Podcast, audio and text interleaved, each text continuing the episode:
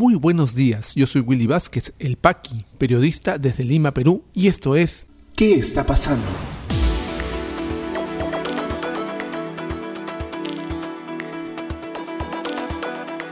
Estas son las noticias de hoy jueves 17 de junio de 2021. Fujimorismo busca que el Jurado Nacional de Elecciones amplíe el plazo de mesa de partes para poder aceptar más pedidos de nulidad. Ejecutivo asegura que la segunda ola de la pandemia en el Perú se encuentra en descenso. Equipo especial Lavallato pidió impedimento de salida del país contra ex candidato presidencial Julio Guzmán.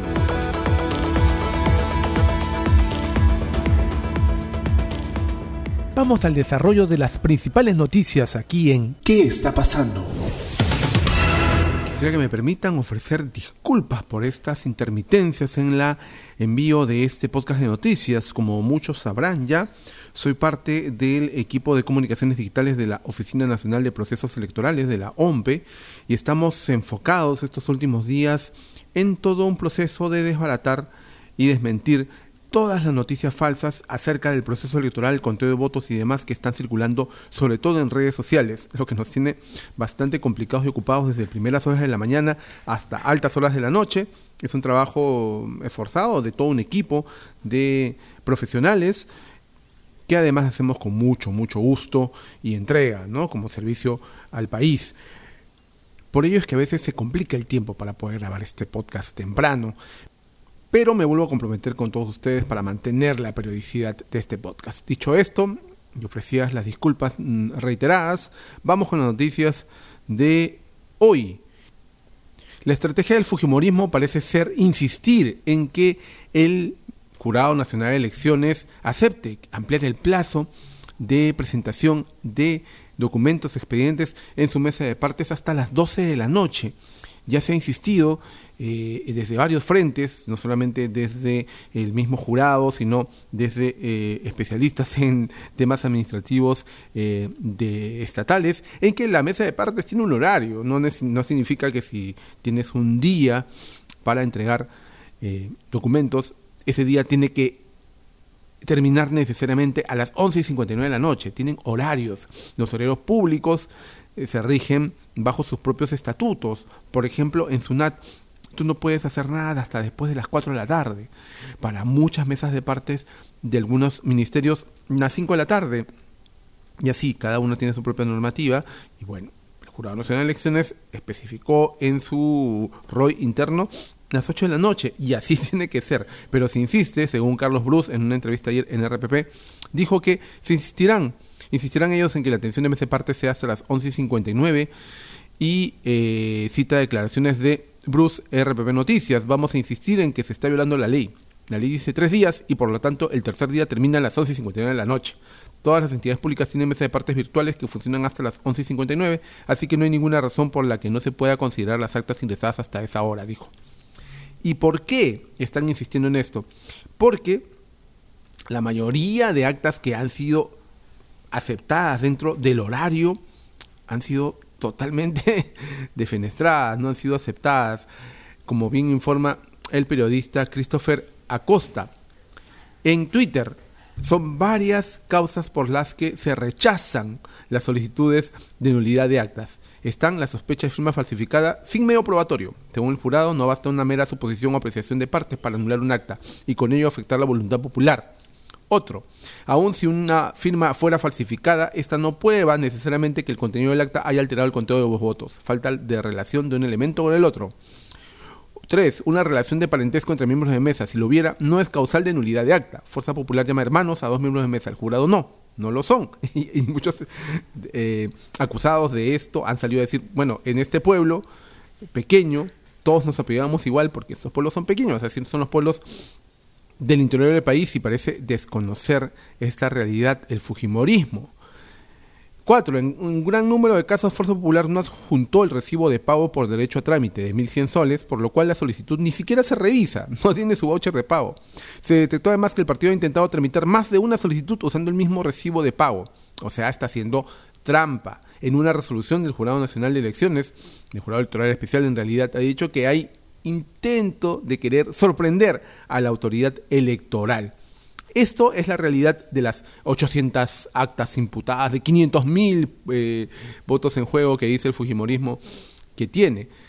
Por su parte, eh, Miki Torres, el vocero actual de todo este tema, ha dicho que ellos no quieren nuevas elecciones, el pedido de nuevas elecciones no va con ellos, no compartimos ese pronunciamiento.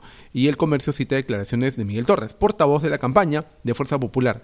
No compartimos estos pronunciamientos sobre nuevas elecciones. De parte de Fuerza Popular, en realidad lo que nosotros estamos convencidos es que ya sean en los jurados electorales especiales o sea en el Jurado Nacional de Elecciones, vamos a revertir esta situación y vamos a lograr que el Perú no caiga en un gobierno comunista aseveró ante la prensa desde los exteriores de la vivienda de la candidata presidencial por Fuerza Popular, Keiko Fujimori, esa es básicamente la estrategia de Fuerza Popular, tratar de que se amplíe el plazo de presentación de expedientes, de anulación de actas, para que hayan más oportunidades de que eh, puedan revertir, según ellos, los resultados. Es bastante complicada el panorama que se le pinta a Fuerza Popular. Ayer la candidata vicepresidenta eh, Patricia Juárez ha dicho que hoy harán una conferencia de prensa donde anunciarán una sorpresa. No sabemos qué es todavía, estaremos atentos a lo que pueda pasar eh, dentro de la estrategia de Fuerza Popular el día de hoy. El Ejecutivo aseguró que la segunda ola de la pandemia en el país está en descenso, se encuentra actualmente en descenso por el número de casos, por el número de ocupaciones, aunque no vemos eh, gran, en gran medida en la sala situacional del MINSA una reducción notable. Está en reducción, sí, pero no tan, no tan fuerte al parecer, informa RPP Noticias. El gobierno informó que en la segunda ola de la pandemia se encuentra en descenso en el país y que ya suman más de 2 millones las personas que se encuentran completamente vacunadas en el territorio nacional. El ministro de Salud, Oscar Ugarte, señaló que el país no se encuentra en una tercera ola, ni tampoco podemos afirmar que lo de Arequipa sea el inicio de una tercera. Al respecto dijo que se considera que había una apreciación equivocada que no se basa en las evidencias. Cualquiera que está siguiendo el análisis de la evolución de la pandemia puede comprobar que estamos en el descenso de la segunda ola y lo de Arequipa, si bien es una situación especial, no modifica la curva en general, enfatizó al subrayar que esto no quiere decir que no haya riesgo de una tercera ola y que esta pueda darse más adelante. En otro momento indicó que a través de las investigaciones que realiza el Instituto Nacional de Salud, INS, en Arequipa se logra identificar un segundo caso de la variante Delta en este departamento. Agregó que de acuerdo con los estudios del INS en el sur del país, en Arequipa el 90.6% de los casos se deben a la variante C37, que es la predominante en el Perú y que hoy se llama variante lambda, según la clasificación internacional. Por cierto, eh, el Ejecutivo ha dispuesto un cerco epidemiológico en Arequipa tras la crisis sanitaria. En Arequipa las cosas están bastante, bastante fuertes, bastante graves.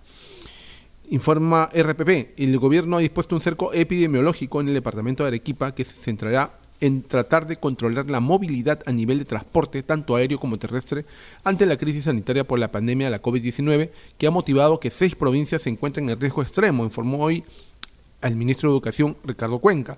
Manifestó que el departamento está siendo atendido de una manera particular y prioritaria. Hemos identificado seis provincias que se encuentran en riesgo extremo, que son Arequipa, Camaná, Castilla, Cayoma, Carabelí e Islay.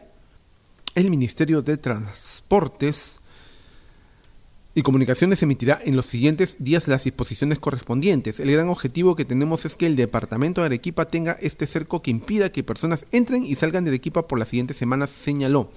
Se viene cerco epidemiológico entonces porque esta variante, la variante India, la variante Delta, no solamente es mucho más transmisible, más contagiosa, sino que eh, dentro de lo que se sabe hasta el momento, hay mucho, mucho más probabilidades de necesitar hospitalización y agravamiento del cuadro clínico de la enfermedad. Entonces, tener mucho cuidado con esto. A seguir cuidándonos mucho más. Recordemos que Lima ha pasado de riesgo muy alto a riesgo alto y desde la próxima semana se relajan en algo las restricciones, tanto de movilidad como de aforos. Sigamos cuidándonos. Esta variante puede ser que ya no solo esté en Arequipa. Lo más probable es que ya no esté solo en Arequipa. Así que a seguir cuidándonos. Y el equipo especial Lavallato solicitó impedimento de salida para el, no sabemos si líder o no todavía, del Partido Morado, Julio Guzmán, El Poder Judicial evaluará la solicitud de la Fiscalía este viernes, eh, o sea, mañana. Informa el diario El Comercio. La Fiscalía, a través del equipo especial Vallato, ha solicitado una orden de impedimento de salida del país contra el ex candidato presidencial del Partido Morado, Julio Guzmán, quien está siendo investigado por presunto lavado de activos por supuestos pagos que habría recibido de Odebrecht. Ante este planteamiento, el Poder Judicial decidió agendar para este viernes 18 de junio la audiencia virtual en la cual evaluará si es que dicta o no esta restricción en contra del dirigente del partido político que participó en la reciente contienda electoral.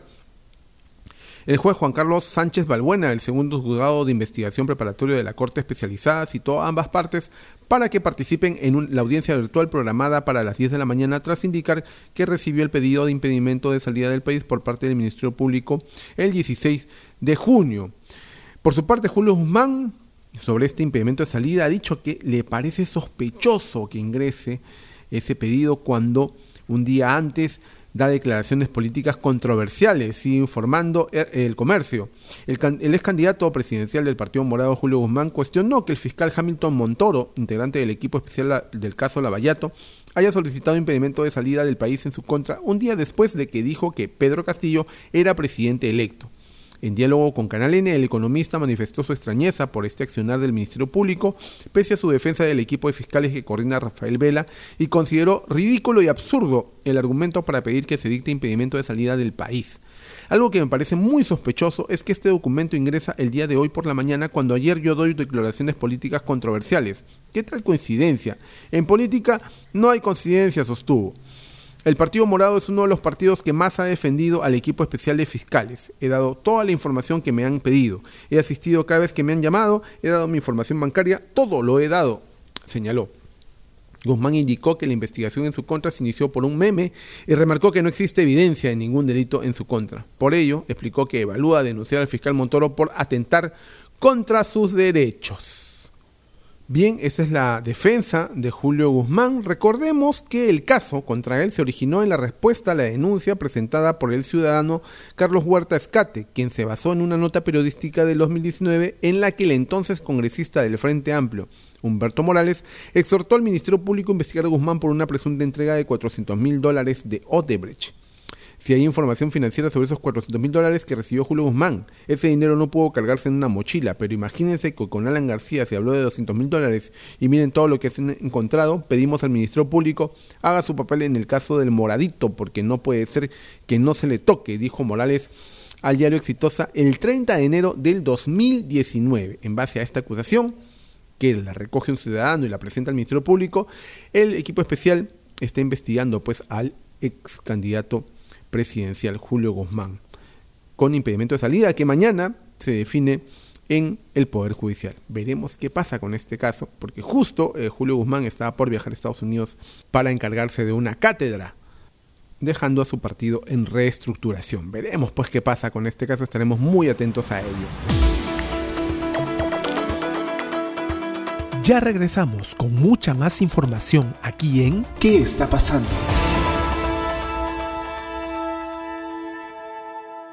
Y este podcast llega a ti por un gentil auspicio de La Mamina.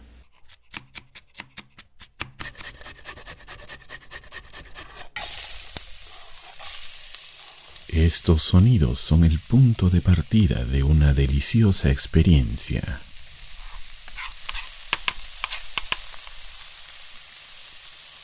La mamina, lasañas, pies y más. Cocina casera en tu mesa. La mamina. El amor se come. Delivery gratis San Miguel, Magdalena, Jesús María, Pueblo Libre. Para otros distritos, consultar tarifa de reparto. Llámanos al 910-833-575. Continuamos con mucha más información aquí en ¿Qué está pasando? ¿Qué está pasando en la economía?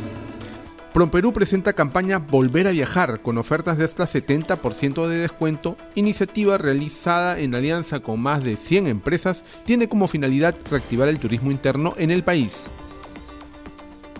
Según consultor internacional Bloomberg, aumentar regalías a minería podría poner en riesgo proyectos por 32 mil millones de dólares.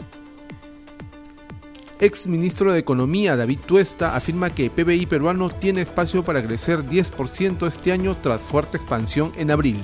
¿Qué está pasando en las regiones? En Cusco, la festividad del Inti Raymi o la Fiesta del Sol se llevará a cabo el próximo 24 de junio con restricciones y aforos controlados. En Puno, plataforma itinerante del Ministerio de Desarrollo Social e Inclusión beneficiará a más de 9.400 pobladores quechuas y aymaras. En Tacna, Dirección Regional de Salud reporta un incremento de contagiados y fallecidos por COVID-19 durante las últimas 24 horas. COVID-19 en el Perú. La situación actual de la enfermedad en el país, según los datos del Ministerio de Salud, es la siguiente. A la fecha, son 2.015.190 casos confirmados, con 5.155 casos las últimas 24 horas y 168 fallecidos. Se han dado de alta a 1.972.066 personas, continúan hospitalizadas 10.348, lamentablemente han fallecido 189.522 peruanos. Y vamos aplicando ya 5.774.374 dosis con 2.108.732 compatriotas con ambas dosis administradas.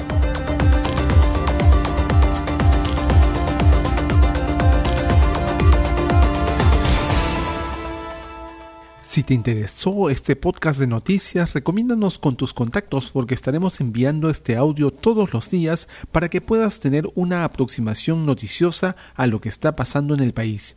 Suscríbete a nuestra lista de distribución en WhatsApp y compártelo.